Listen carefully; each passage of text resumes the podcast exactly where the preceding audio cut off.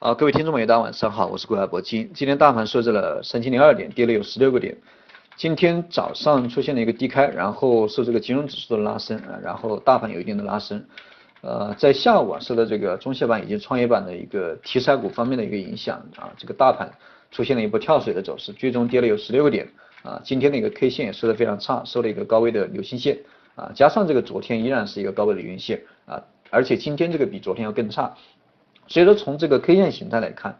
啊，对这个市场的人气啊，以及对这个技术面的打击要啊要稍微大一点。而且我们可以看到，这个高点逐渐的一个下移，之前最高点是三千零九十七啊，也是我们这个反复强调的啊，必须要攻破的一个阻力。那么再往后，高点是三千零六十九啊，再往后，也就是今天高点是三千零三十八。那么高高点这个逐渐的一个降低，也是说明上方的一个压力啊是越来越强。上方的压力也是越来越低，对吧？那么与此同时，我们应该看一下下方的一个支撑，下方的支撑到了知道到底在哪里？啊，现在已经到了三千零二点啊，第一道支撑这个三千点就不说了哈，这个三千点没有什么支撑。那么再往下十日线啊，十日线现在大概在两千九百九，两千九百九十点。那么再往下就是六十线啊，六十线的一个支撑，十日线这个这样的一个支撑，我觉得这个肯定撑不住啊，也没有什么意义，因为。呃，距离太短，也就十二个点，这个没什么意义啊，这样的一个支撑。那么下方的一个支撑主要看这个六十线以及半年线。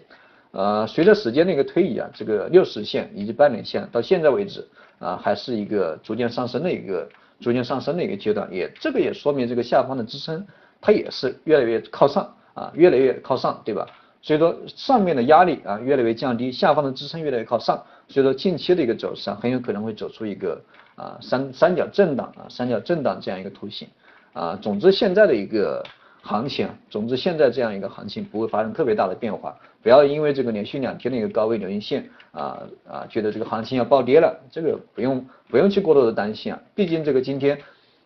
跌了多少也没多少对吧？你看透一点也就十多个点，十多个点的一个跌幅，我觉得也不应该不不应该是这个特别吓人对吧？不应该是特别吓人。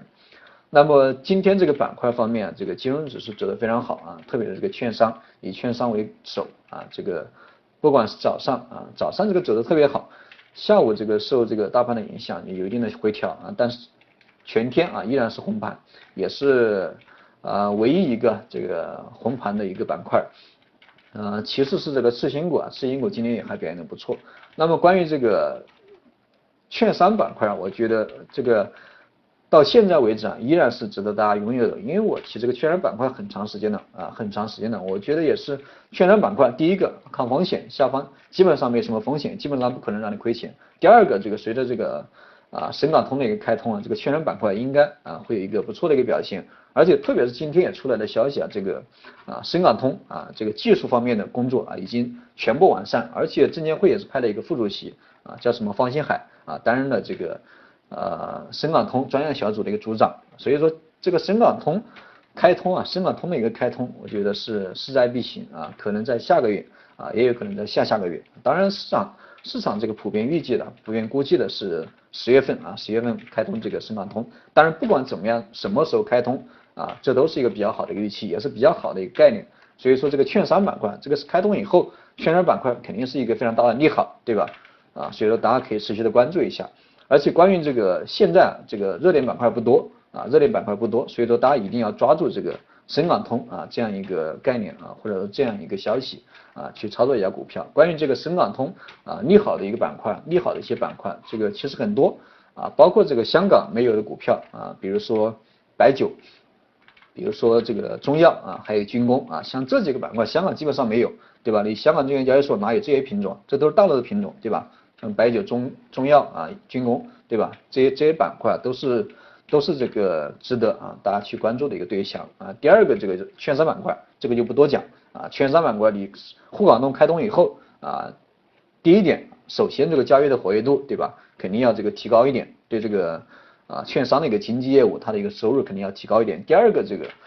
沪港通的一个开通啊，啊这个深港通的一个开通啊，这个对。券商板块，这个对券商的一个业务啊，这个国际化啊，肯定会有一个比较大的一个帮助，也会促进这个券商板块它的一个市场进度啊，它的一个市场业务的一个进度啊，所以说这个利好的一些板块，大家可以重点的去关注一下。呃，那么再回到今天的一个行情，今天这个收到了三千零二点，明天啊马上要面临这个三千点的整数关口，那么大家到底现在怎么样去做啊？我觉得还是这个以持股为主，还是以持股为主，不要去恐慌，不要去恐慌性的杀跌，对吧？啊，不要这个连续啊两根阴线以后啊就这个特别着急了，这个没必要。首先我们还是走一步看一步吧，因为这一两天的得失你很难判断，特别是这个波动幅度又非常小。啊，也就跌了十多个点，对吧？波动幅度其实并不大，所以说大家没必要去啊过多的啊去这个解读啊今天的一个下跌啊，这是我今天这个想给大家啊传达的。那么明天我们还是根据明天的行情，我们再给大家去做进一步的指导。明天我们先看一下这个下方的实现的一个得失啊，明天这个看一下两千九百九的一个支撑到底怎么样。好了，今天这个讲课就先给大家讲到这里，有什么问题大家可以。呃，加一下我 QQ 五七七九七七三四三，或者说在这个呃，在这个喜马拉雅上面给我